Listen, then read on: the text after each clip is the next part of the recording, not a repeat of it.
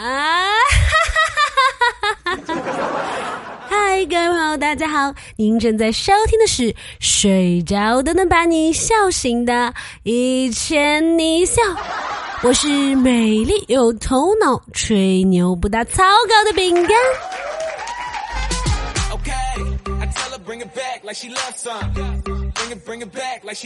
嗨，各位朋友，五一节快乐！这个零点五天假期的五一节，你们过得还好吗？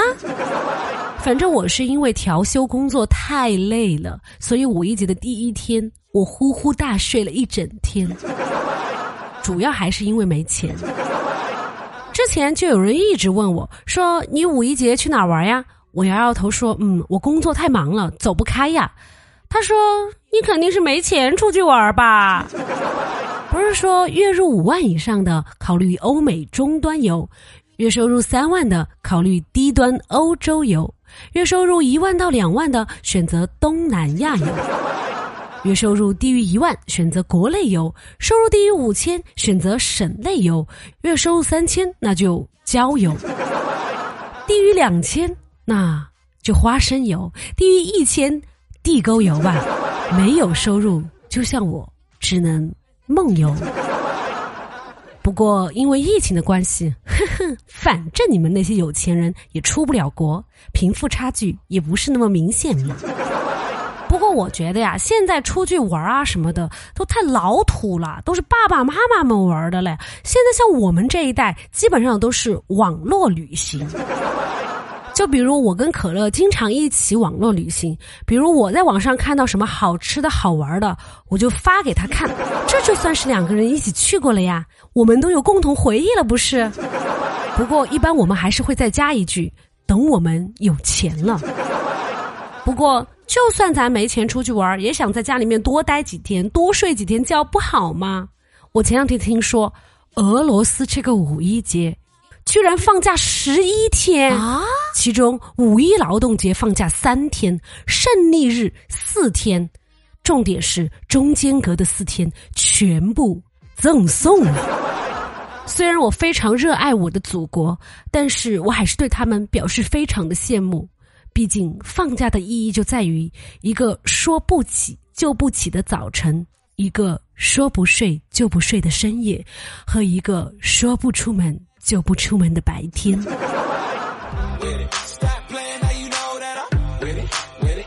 我前两天看了一个新闻，说有专家建议开放三胎。三胎，专家们，你们能不能放过我们这一代独生子女呀？如果真的开放了三胎政策，像我们这样的独生子女，一对夫妻要养四个老人。再拉扯三个孩子，然后还得干到六十五岁退休，还没领上退休金呢，就挂了。如果六十五岁还没死，还要带九个孙子孙女。专家们能不能给我们这些独生子女发个烈士证啊？为国家而生，为国家而死。我的一众闺蜜们好多都结婚了，准备要宝宝，然后呢，她们现在就经常在群里面讨论，说特别怕自己以后生的宝宝不够聪明，然后呢还得花钱给他们请家教，他们就很难考上什么年级第一，很难去考什么清华北大。我就觉得他们的担心是多余的，比如说，就算让牛顿投胎到他们家也没什么用，只要牛顿在苹果树下刚躺下，妈妈们就会喊。赶紧去练琴啊！还在那玩儿。瓦特看到水开后蒸汽会顶开壶盖，妈妈就会说：“离烧水壶远点儿，小心烫死你啊！”阿基米德刚在浴缸里躺下，就会听到妈妈叫：“洗个澡也这么磨磨蹭蹭的，还把水弄得到处都是。”达芬奇画个几天鸡蛋，就会听到妈妈叫：“你整天就知道画几个鸡蛋，能画出个什么名堂来呀？”好了，你还在这儿听什么段子？赶紧去干活呀！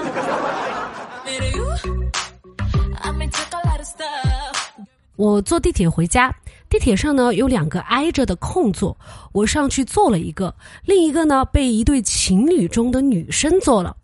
结果那个女生拉着她男朋友说。哎呀，我本来想让你坐我旁边的。”然后男生说：“乖，等一会儿他下去了，我就和你一起坐。”哼，好啊，我就不下，我就要等你俩先下车了，我才下车。单身狗也有单身狗的倔强，我就看不得你们秀恩爱。后来我就多坐了十几个站，回家都快半夜了。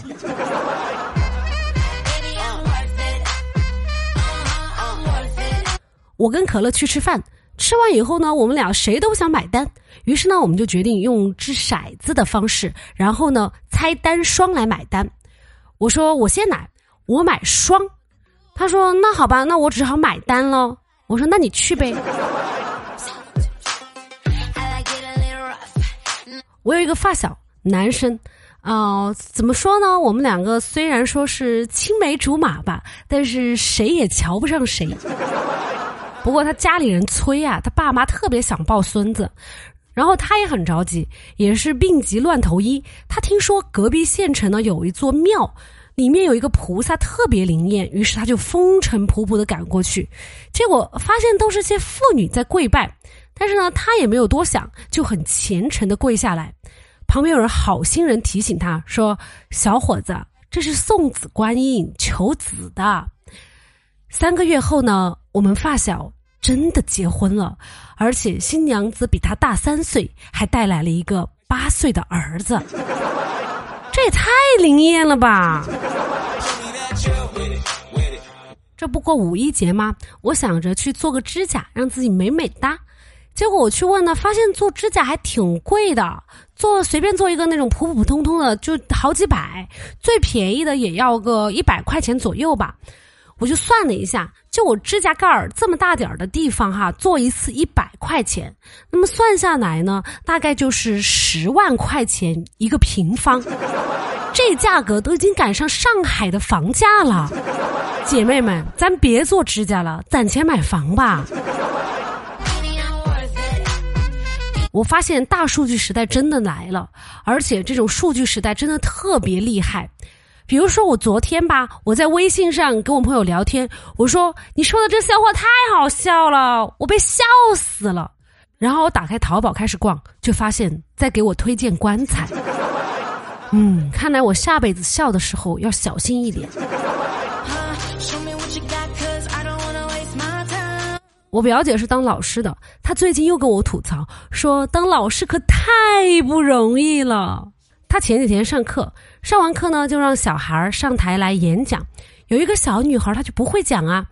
然后我表姐就在旁边提醒她说：“你就先对着大家说，大家好，我叫什么名字，今年几岁了。”然后这个小女孩好像听懂了啊，然后点点头说：“嗯，好的。”然后呢，她就对着下面说：“大家好，我叫什么名字，我今年几岁啦？”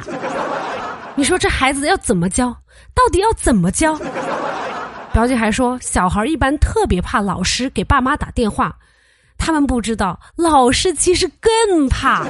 老师要组织一个小时的语言，才能在不伤害家长自尊的情况下，报告这个孩子最近学习不认真。但是呢，这个家长呢，偶尔还会反问一句：“那为什么其他孩子就挺好的？老师，你不能多关注一下我的孩子吗？” 这到底要怎么回答？还有。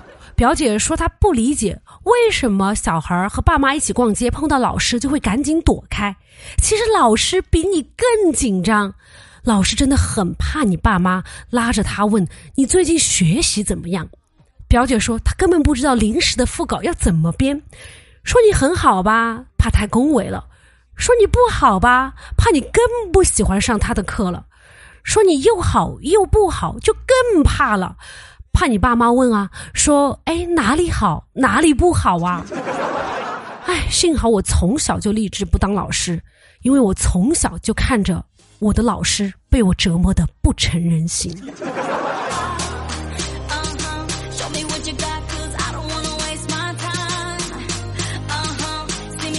好了，以上就是本期的全部节目内容了。喜欢的朋友呢，欢迎订阅和打赏。